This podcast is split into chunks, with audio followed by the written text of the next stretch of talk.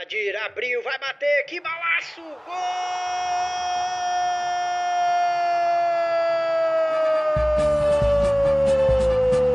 Do Vitória! Uma ilha, um clube. O podcast da torcida Alvianil. Salve torcida Alvianil, programa número 18, Uma Ilha, um Clube. Comigo, Arthur Moreira, e com Ricardo Nespoli. Fala aí, Rica. Fala, Arthur. Vamos cobrir hoje um jogo diferente, né? Nosso primeiro empate. Primeiro empate, primeira vez que a gente sai na frente. Vamos falar mais um pouquinho aí desse jogo contra o Real Noroeste. Vamos falar um pouquinho aí também da volta do Vitinho, um fato acontecido com nosso ex-atacante Vitor Rangel e falar do próximo jogo contra o Operário de Várzea Grande. Vamos começar então, Rica, pela volta do Vitinho, né? Vitinho que tinha sido dispensado no comecinho aí da Série D, né? Quando foi fechar o elenco para pré-temporada. E agora retorna. Inclusive, nós vamos ouvi-lo aí a esse respeito, mas muito consciente de que o papel dele passa muito por fora do gramado, mas que inclusive nós vamos falar um pouquinho mais quando estiver comentando o jogo. Tem uma boa contribuição a dar dentro das quatro linhas também, né? É, Arthur, eu acho que assim, para começar a gente tem que não tentar dizer, ó, oh, eu já sabia que o Vitinho era. Inclusive, quando a gente cobriu a despedida do Vitinho, a gente achou, ah, cara, é, é natural que um jogador de 39 anos fosse né, não tivesse mais condição. Verdade. A gente achou que era normal, inclusive, que essa escolha, por motivos técnicos e tal, tivesse sido feita. Não somente nós, como a torcida, né? Você pegar em rede social, eu lembro que a torcida ficou muito puta, era porque o Edinho ia, já tava saindo, mas geral falava, ah, mas o Vitinho eu entendo. Hoje, bem, ele mostrou que o que não era bem assim, né? Que o Vitinho como foi o, que você falou, né? Ele tem um papel importante para cumprir e eu acho que na verdade essa série D mostrou pra gente, principalmente, que a gente precisa de jogadores de liderança para segurar o que acontece dentro do vestiário. Porque, bem, como a gente pôde ver, os nossos problemas na série D com certeza se concentraram muito fortemente no extracampo que refletiu no campo. Mas a gente sabia e sabe que nosso elenco não é ruim, nosso elenco não é pior do que os que estão na nossa frente no grupo. Então, faltou uma voz de liderança ali dentro. O Vitinho poderia ter sido essa voz. Que bom que voltou. Exatamente. A partir de agora vai voltar a ser para esse finalzinho de Série D, mas acho que muito mais aí para o final do Capixabão. Tem condições técnicas ainda de contribuir no elenco. Esse papel de liderança, a gente já conversou aqui, né? Mesmo depois de ter avaliado que a saída dele estava num contexto, a gente chegou a conversar sobre essa falta de lideranças, né? Inclusive mencionando que ele fazia falta nesse sentido. Mas ele, inclusive, além disso, tem uma bola parada muito forte, né? Cobra falta muito bem. Hoje, inclusive, cobrou uma, uma falta perigosa. Acho que desse ponto de vista de ajudar a formar os atletas, de ter essa. Olha, eu já vi alguns treinamentos, assim, e a dedicação do Vitinho no treinamento realmente é uma coisa acima da média, exemplar, assim. Eu só tenho, assim, realmente elogios ao Vitinho. Vamos falar um pouquinho melhor na partida de hoje, mas assim, é sensacional essa volta dele, assim, voltou muito bem, voltou mostrando que poderia ter ficado direto, né? bom, se, se foi um erro a saída dele, acho que de alguma maneira sempre é tempo de corrigir em alguma medida. E aí de um Vitinho que vem para colaborar com Vitória, vem trazendo soluções aí, a gente passa para um xará dele, que também tem uma história marcante no Vitória, mas que estava precisando, na verdade, de um apoio do elenco, da torcida e do clube pelo qual está jogando, né? Que é o Vitor Rangel. Não estava bem no Santa Cruz, torcida cornetando, cobrando, os gols não vinham. Aparentemente ele não quis falar muito sobre essa situação anteriormente, mas em algum momento isso surgiu, apareceu, as pessoas descobriram. O Vitor estava com, com um filho em tratamento, né? O filho nasceu e aí já ficou internado por dois meses. Uma batalha pessoal aí, né? Uma questão delicada. A torcida, quando soube disso, mudou de, de abordagem, né? passou assim a apoiar o Vitor Rangel.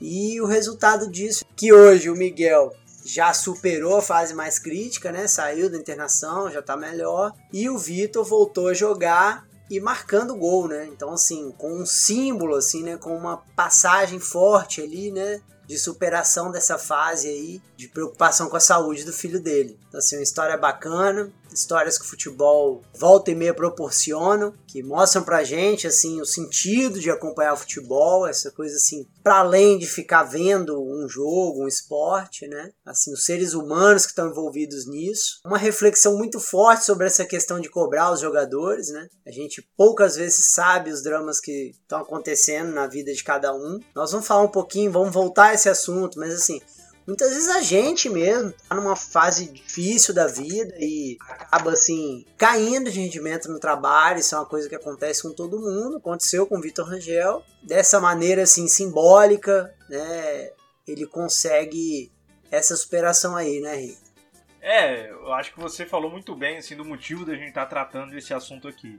Não somente pelo Vitor Rangel, também conhecido como Vitinho, né, pela gente depois que ele saiu do Vitória, ele cresceu, né? Aí o pessoal só chama de Vitor. Vitor é verdade.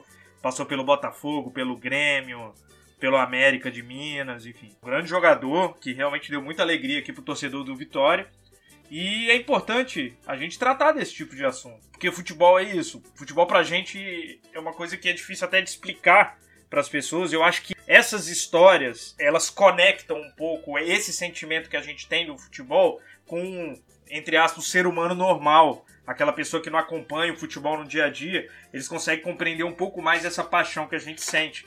Então, realmente, essa história do Vitor foi muito bonita, muito emocionante. Ele deu uma entrevista muito emocionada depois do, do gol que fez. Então, é realmente mandar todas as energias aí pro Vitor, pro Miguelzinho. Enfim, torcer para que ele tenha muitas conquistas ainda na carreira dele que ele merece. E na verdade, torcer para que ele volte em breve, muito em breve aí pro Vitória, poder marcar os gols que ele sempre marcou e marcou com muita qualidade aqui no, no, no nosso clube. Verdade. Acho que eu vou até torcer aí pra, pelo acesso do tricolor da Ruda pra Série B, viu? em homenagem ao Vitor Angel. E espera essa volta. Lá, né? Não, tá bem, tá bem. O time tá bem. É. Bom, e aí, vamos falar desse empate de hoje, né, Rica? É, o jogo foi às 3 horas da tarde no Salvador Costa. É, enfrentamos o Real Noroeste. Você vai falar daqui a pouquinho a escalação aí, mas o time continua muito improvisado, muito remendado. Eu, particularmente, já tinha dito no programa passado, tinha uma preocupação especial com esse jogo. É, sobre a repercussão disso na sequência do Capixabão. O Real Noroeste é um candidato a brigar pelo título e a gente mesmo com essa situação da Série D, acho que ainda continua nessa posição. Então esse jogo seria importante para medir forças aí nessa sequência. De começo é isso, né? Vamos, vamos passar aí para a escalação, Rico? Para começar, assim, dadas as devidas condições, eu acho que um a um foi um resultado razoável. É claro que assim, para não para nossa sequência na Série D, mas como a gente já falou também nos último, no último episódio, principalmente, a gente meio que chutou o balde. Bem, pelo menos eu, assim, acho muito improvável mesmo, assim, para não dizer impossível que a gente consiga essa classificação. Então, foi importante. Eu tinha receio da gente tomar uma sapecada. Tinha receio da gente chegar, pegar o Real Noroeste aqui, toda a gente completamente desorganizado, com a moral lá embaixo, ainda tomar uma surra, porque isso realmente é, influenciaria em muito o nosso desenvolver aí no, no, no Campeonato Capixaba. Mas então, começando da onde paramos, a gente entrou, como a gente disse, com um time bastante desfigurado, com Paulo Henrique no gol, que de fato assumiu a vaga e assumiu muito bem. Grafite na lateral direita e Cássio, outro lateral direito na zaga. E o Lucas Barbosa acompanhando ele na zaga. E na lateral esquerda jogou o Enzo. No meio, o Jefferson de primeiro volante, para quem não sabe, o Jefferson é um outro lateral, ou seja, temos quatro laterais até agora jogando. O Thiago Ramos, o Anderson fazendo sua estreia e o Edinho um pouco mais na frente. Lá no ataque, Vitinho, que já chegou, vestiu a camisa, já começou de titular, e Magrão. É, realmente foi um jogo bem estranho, né? Choveu muito aqui em Vitória, então assim, tava muito alagado, não tinha muita condição de fazer aquele jogo bonito, a bola parava demais, parecia beat soccer, né? Os caras tinham de ficar dando umas embaixadinhas assim, porque a bola não corria.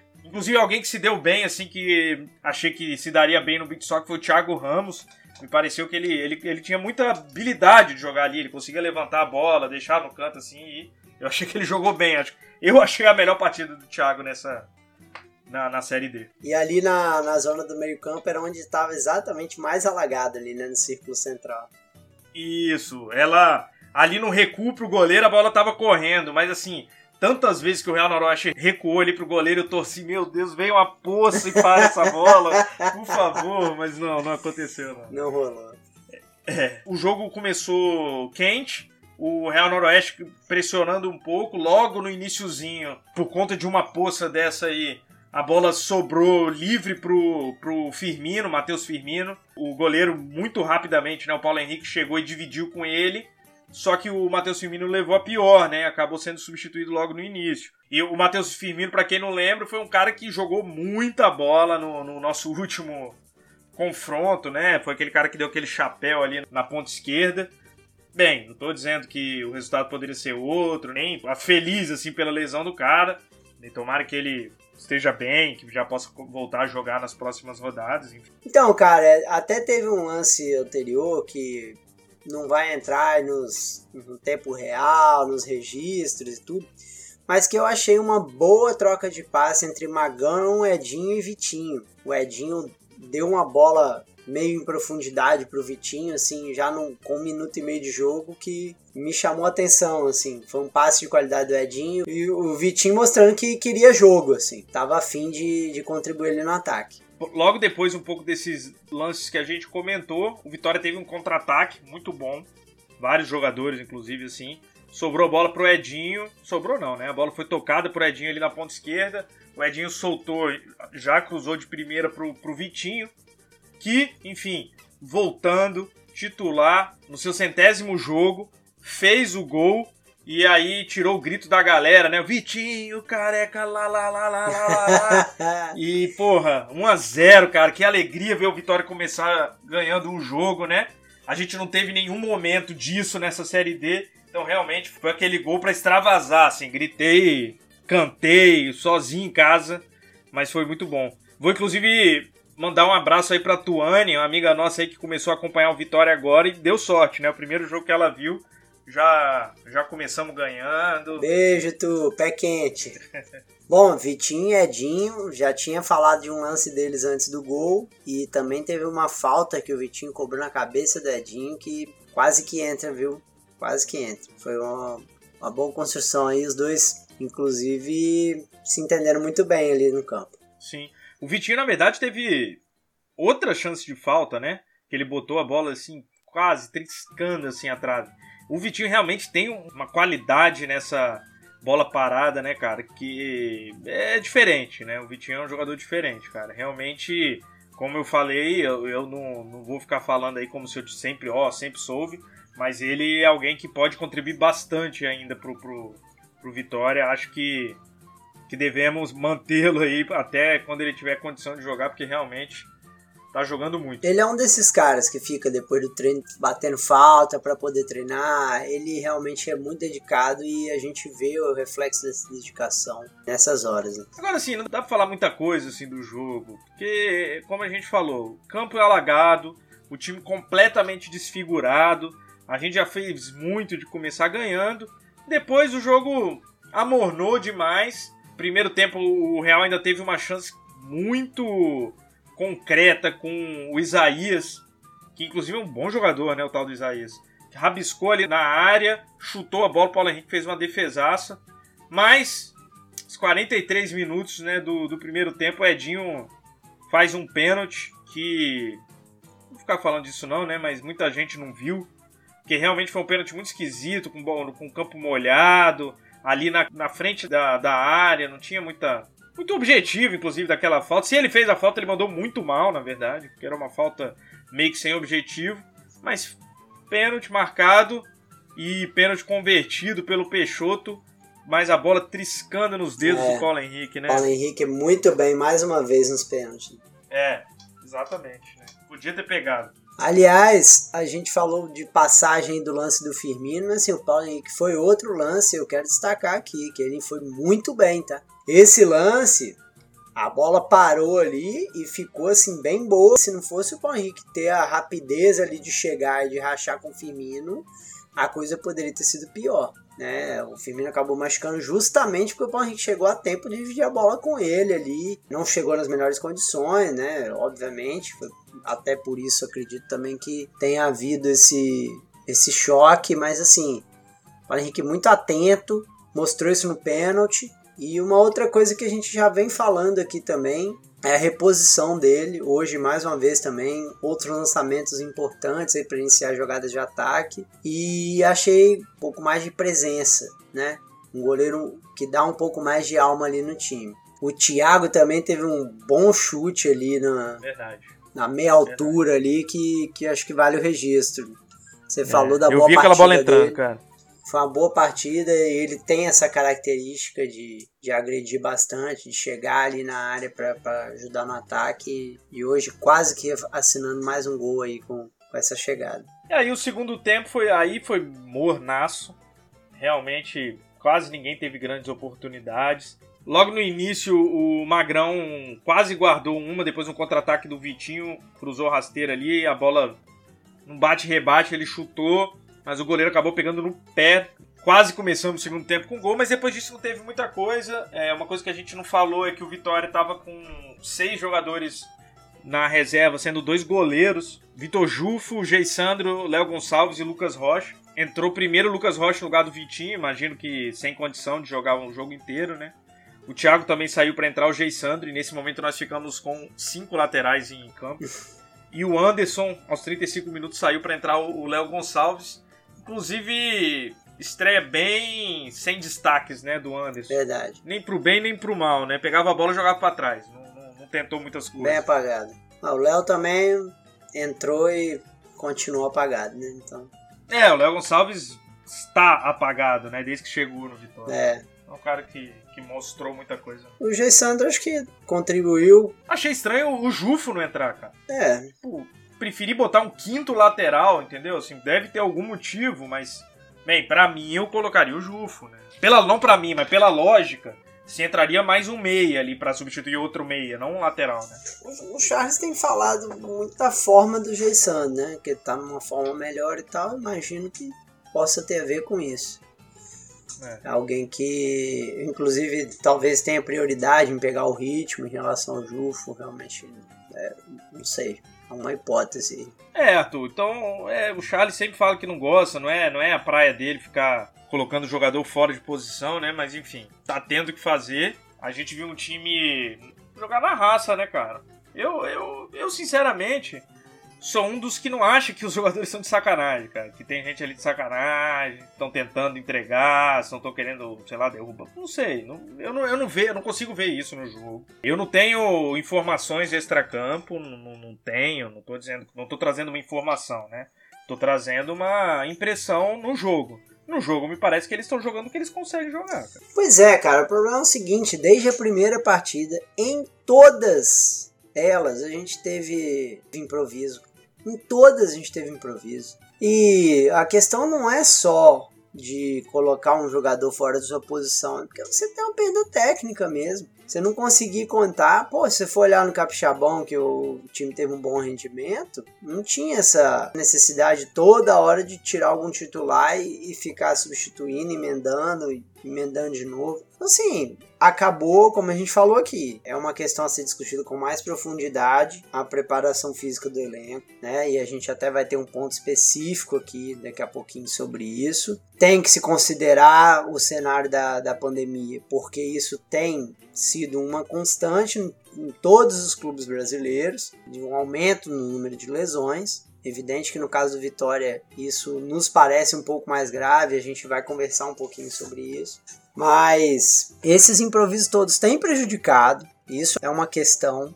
Eu acho que a outra questão também é um, um pouco de falta de liga, assim, uma coisa que é, não tem dado certo, igual eu falei. Me parece que a gente vai ter que buscar além do básico ali o que está faltando. Um dos fatores, me parece, que a gente conseguiu ali tentar pegar no ar foi a, a falta de lideranças no elenco. Mas enfim, é alguma coisa além de salários em dia, de elenco que se conhece, de elenco que está jogando junto há tempo, de condições para treino, etc, etc.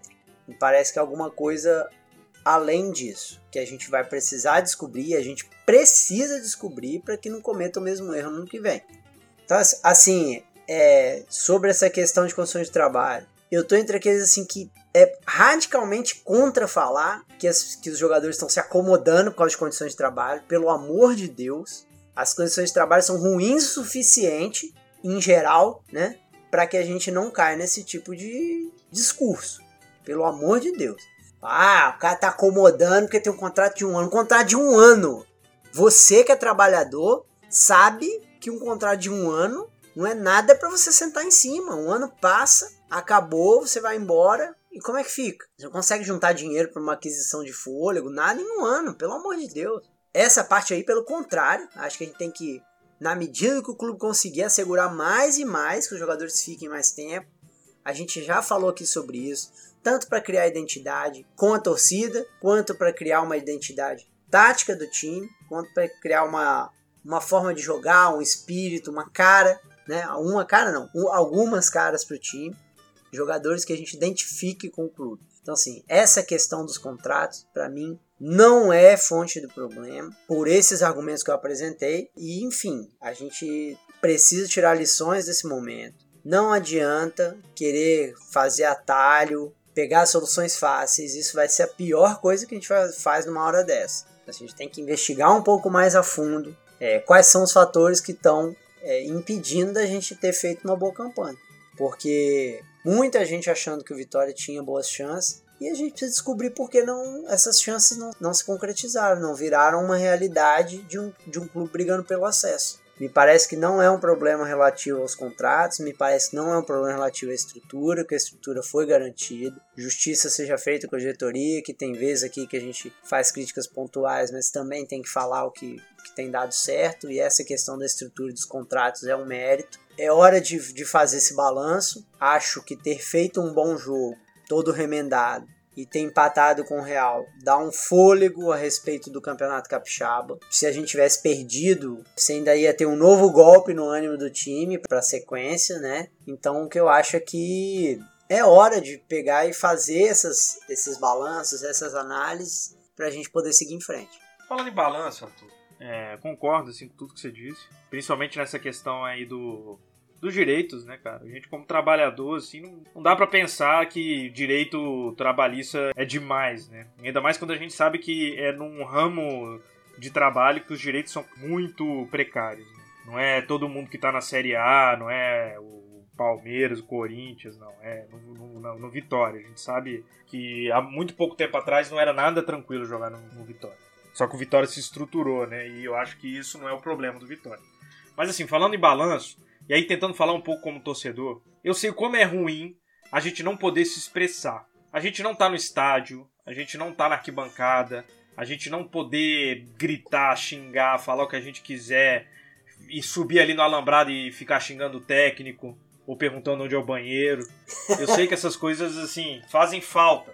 E não é só privilégio, entre aspas, nosso aqui na, na do Vitória, né? Uma coisa que está acontecendo no mundo inteiro. Agora, num momento como esse, em que, bem, o time não vai mudar, não vão ter novas contratações, a gente vai jogar capixabão com esse time. Então, nesse momento, eu acho que é equivocado tentar, na marra, tirar brio, ou seja lá o que for, do, dos jogadores. Porque não vai funcionar.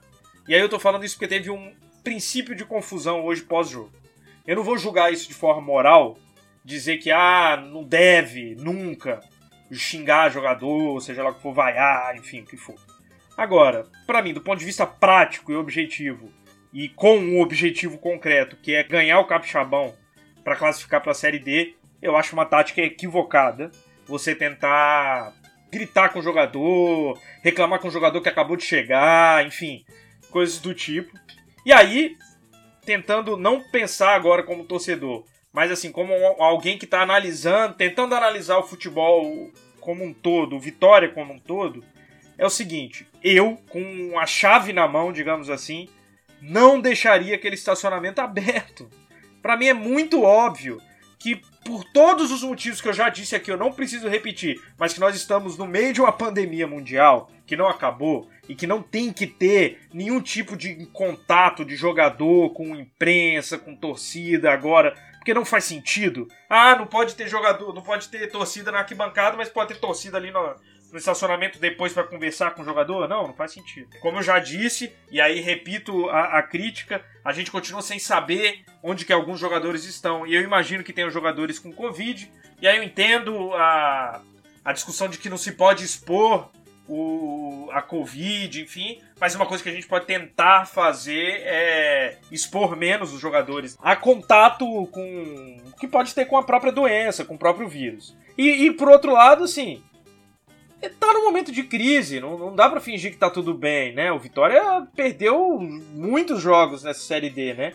Então, assim, eu acho que a, diretoria deveria, nesse momento, estar tá preservando o, o elenco, dando segurança, fechando aquela porta. E aí, esse é o Ricardo com a cabeça não de torcedor, Ricardo com a cabeça de quem está analisando como um todo. Não, você tanto tem razão que antes da pandemia isso já estava acontecendo, os estacionamentos já estavam ficando fechados. E, sinceramente, eu vou um pouco mais que você. Mesmo sendo torcedor, mesmo estando insatisfeito com algumas situações, eu acho que a gente tem formas de cobrar. E assim, o exemplo é sempre o mesmo e ele é muito nítido, ele ajuda muito a enxergar isso. É, no nosso trabalho, quando algum cliente vem fazer uma reclamação, você, tem uma forma para fazer isso. Você tem pessoas a quem você pode se dirigir. Geralmente o superior, geralmente um chefe, alguém que tem uma posição de. Então, quem tem que receber as pessoas para ouvir essa reclamação, e essa reclamação tem que ser feita pensando que é você está falando do trabalho de alguém.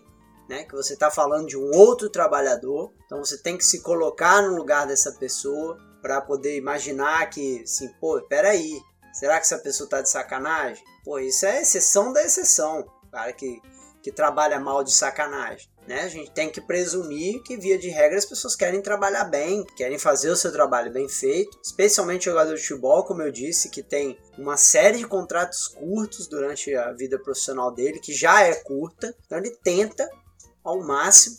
E eu já vi jogadores em outros clubes falando, pô, para mim é uma conquista estar tá aqui um, dois anos seguidos. Então, assim, eu tô imaginando que para os jogadores que estão ali do Vitória é, há esse tempo, é, isso é uma coisa que eles prezam muito. Ninguém tá de sacanagem, não, cara. E tem forma, tem, né? Você tem uma, uma maneira de cobrar, você tem que ter fundamento na sua cobrança. Porque quando você vai reclamar do trabalho de alguém, evidentemente você tem que estar tá com a sua razão, você tem que ter os seus fundamentos, você tem que apresentar ali onde que você acha que está a limitação, o que que você acha que tem que ser feito, né? E me parece que nisso tudo tem muita falha. Uma coisa a gente tem que separar o que você tem ali no calor do momento, da arquibancada, no meio do jogo, a reclamação que você faz, pontual.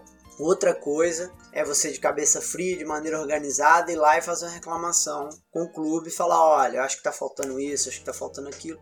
Porque você vai ter que debater isso com profissionais, com pessoas que estudam, que têm método, para poder apresentar ali um determinado tipo de jogo. Você vai ter que discutir com elas base nisso. Né? Organização tática, né? índices dos jogadores. De, de gordura, de, de, enfim, de fortalecimento do, de, de músculos, etc. Então, assim, vamos lá, né? Você tem forma de cobrar isso. Agora, esquece isso tudo. Num cenário de pandemia não tem sentido nenhum as pessoas terem contato, especialmente para reclamar de um trabalho. Mas, enfim, não fosse para reclamar, que fosse para elogiar, que fosse para comemorar a vitória. Essa crítica ainda seria a mesma que a gente fez essa crítica, se eu não me engano, até foi uma partida que terminou com a gente vencendo. Então, assim, não faz sentido nenhum. É necessário que a diretoria corrija essa situação. E segundo, aí tem esse aspecto mais de fundo, que é assim: pera lá, vai proteger o jogador na hora de não falar quem tá com Covid? Pera aí, vamos proteger o jogador também na hora dele desempenhar o trabalho dele, da avaliação do desempenho dele. Que quem tiver que ouvir a torcida tem que ouvir, tá certo? Tem que ter alguém no clube responsável por isso. Porém, quem faz essa avaliação, como eu disse, mesmo tendo que levar em conta o que a torcida está dizendo, é a comissão técnica. A comissão técnica estudou para isso, tem instrumentos científicos e objetivos para medir o desempenho e para passar para a diretoria o que está acontecendo com esse desempenho, o que precisa de melhorar, o que, que precisa corrigir. Para mim a questão toda é muito simples desse ponto de vista aí. Arthur, vamos, a gente já está falando bastante. Vamos correr agora com. Primeiro, a gente falou bastante assim de, de lesão, de, de elenco curto. E a gente tinha questionado há algum tempo o fato da diretoria não estar tá respondendo muito às lesões. Assim, a crítica ainda sobre a lista de lesionados ainda fica. A gente tem que ficar indo, ah, pô, aquele cara lesionou naquele jogo, então a gente sabe que não vai poder jogar. Mas a gente não sabe quanto tempo, o que, que ele tem mesmo, se é sério, se não é sério. Mais uma coisa que a diretoria fez, e aí, como você disse, a gente está para criticar, mas também para elogiar, colocaram Wagner Dasser numa coletiva para a imprensa, para a gente poder questionar exatamente essas coisas. A gente mandou uma pergunta, a gente vai ouvir a resposta dele sobre por que, né, quais os motivos ele é, que ele acha que o, o, o número de lesões no nosso time tem sido tão altos, inclusive maiores do que a média aí dos outros clubes que tem a ver com essa questão do Covid. Mas uma coisa, cara, que eu acho que, que fez falta, e eu acho que é, é, é algo que, que, salta os olhos, assim, é a falta de perguntas de, do, de qualquer outro veículo de imprensa. É isso aí, gente. Só o podcast Uma Ilha, um clube, mandou pergunta nessa coletiva. Então, toda a imprensa que, com muita razão, tem criticado a diretoria por não ter, não estar tá sendo transparente nesse sentido aí das lesões e, e doença, né, etc. Não, não tá é, fazendo listas, como já fez no início do campeonato, é, a mesma imprensa não fez uma pergunta. Não perguntou pro cara responsável por essa parte no clube. Então, assim, incoerência, né? Incoerência deles. Vamos ouvir o primeiro Wagner, que é o preparador físico, né, do, do Vitória. É, bom, obrigado pela pergunta aí. É, a gente está tá fazendo o possível, né, trabalhando assim na prevenção de lesão aqui, mas é, devido a uma falha, uma lacuna do planejamento lá atrás, está é, tá acarretando essas lesões agora. É diferente o atleta treinar em casa e treinar no clube, né? Então a gente está fazendo o máximo aqui para poder minimizar essas lesões e colocar todo mundo à disposição do, do treinador aí.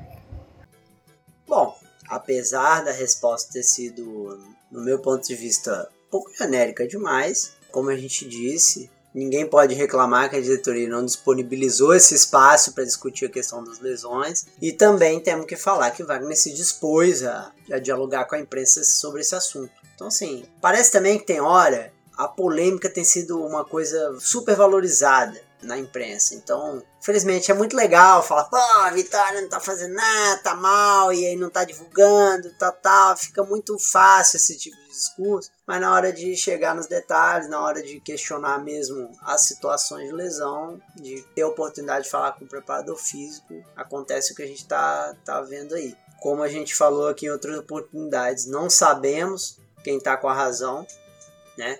Se a preparação de fato foi ruim, como a atual comissão técnica avalia, mas a questão é que a gente teve realmente um, um número excessivo de lesões. Eu, inclusive, Ricardo, estou achando que isso é um elemento central no nosso desempenho ruim, pela sequência de escalações improvisadas, pela falta de possibilidade de desenvolver um padrão de jogo, pela simples variação de jogo para jogo dessa escalação. Então, assim, fica difícil você estabelecer um padrão de jogo se você não joga sempre com a mesma equipe, não pode jogar com essa mesma equipe. É um retrato da situação que a gente está. Inclusive, já falei com pessoas da diretoria com quem eu converso de que a diretoria vai precisar de ter uma, uma forma dela própria avaliar esse tipo de coisa apesar de não ter um conhecimento técnico, né, evidentemente a diretoria não é obrigada a isso, não, não é essa a questão, mas a gente precisa ter índices, precisa ter formas de ver quem está com a razão num tipo de polêmica dessa. Eu acho que não tem muito a dizer não, realmente eu achei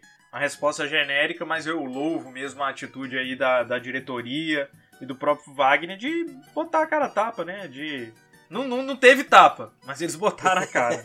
Então, quase para terminar, que eu sei que esse deve ser o maior episódio que a gente já fez. Vamos ouvir o que o, o estreante do dia, o homenageado pelas suas 100 partidas, tem a dizer sobre essa sua volta é, e principalmente como que ele manteve né, a, a, forma nesse tempo aí que ele ficou parado. Então vamos, Vitinho, o que, que você tem a dizer pra gente? Olha, a gente faz os trabalhos em casa, né? Assim, tem alguns amigos lá na, na minha comunidade que, que me ajudaram muito. Né? Os fins de semana, né? Os amigos sempre batem uma bolinha e eu sempre estava junto com eles também, que era um meio de eu usar para poder treinar. E eu usava isso e pedia ajuda deles e sempre ali os meninos me ajudando, me incentivando, então nunca desanimei, sempre trabalhei porque caso não voltasse para Vitória, né, estaria preparado para outras outras batalhas. E Deus, né, tocou no meu coração e eu né, pedi para retornar e o pedido foi aceito. E feliz por estar aqui, agora a gente tem que trabalhar firme, Série D, né, talvez não tenha mais chance, mas a gente vai terminar aí de forma digna e já avisando aí né, o Capixabão a gente voltar forte aí na busca pelo título. Bom, Vitinho é um grande nome da nossa história. Eu sinceramente acho que é uma reparação o fato dele poder fazer a centésima partida. Ele merecia isso, o Vitória merecia isso, a torcida merecia assistir a isso. Então assim, acho que foi uma foi um grande momento ele voltar fazendo esse gol né, voltar bem como voltou, mostrar que de repente realmente assim acabou que todo mundo subestimou um pouco a contribuição que ele poderia dar na série D. Não é o caso de falar, meu Deus, se o Vitinho tivesse, a gente ia estar tá classificado e tal. Não é bem isso, né? Acho que ele mesmo mostra muita consciência a respeito disso. Mas, é, acima de tudo, tem mostrado que é um cara muito agregador, muito positivo em termos de grupo e colabora muito nessa parte e acho que isso tanto Vitória precisa quanto ele está disposto a fazer então é muito positivo para todo mundo que a gente tenha essa essa volta aí. Eu acho que um, um elemento muito interessante dessa entrevista dele é a gente saber que ele pediu para voltar, né? Realmente muito legal. Eu fico imaginando o Vitinho como o jogador que ele sabe que ele é e como um ídolo do Vitória, né? Não diria um torcedor porque eu não sei, mas assim, um ídolo do Vitória. Ver o Vitória nessas condições e falar, cara, eu posso contribuir, eu sei que eu posso contribuir. E aí é isso, a diretoria traz ele de volta com outro treinador, né? E o cara já estreia fazendo gol. Realmente uma página muito bonita, mais uma página muito bonita da história do Vitinho. Rapidamente passando o, o olho aqui no resto dos jogos da rodada. O Operário de Várzea Grande empatou com o União Rondonópolis, o que vai me dando uma gastura, porque dá para ver que a gente podia galgar posições, né, ganhando. O Águia Negra também perdeu do Aparecidense, o Aparecidense está disparado em primeiro lugar. E o Goianese e o Goiânia vão jogar só no domingo e a gente decidiu gravar agora mesmo, enfim, porque não é tão importante. Só, só tem uma questão para os otimistas de plantão. A gente está hoje seis pontos atrás do Águia Negra, que está em quarto lugar, que, né, que é o primeiro a ser classificado. Só que o Goiânia, com 12 pontos hoje, está com dois jogos a menos do que a gente. Porque a última rodada eles não jogaram. Então, assim, o Goiânia tem mais dois jogos para jogar ainda essa semana. Vai jogar no meio da semana e, e no final. Então, assim, vamos esperar, né? Ainda faltam quatro jogos. Torcer, a gente nunca vai parar de torcer, mas muito difícil, né? Vamos montando esse time aí pro futuro aí do Capixabão.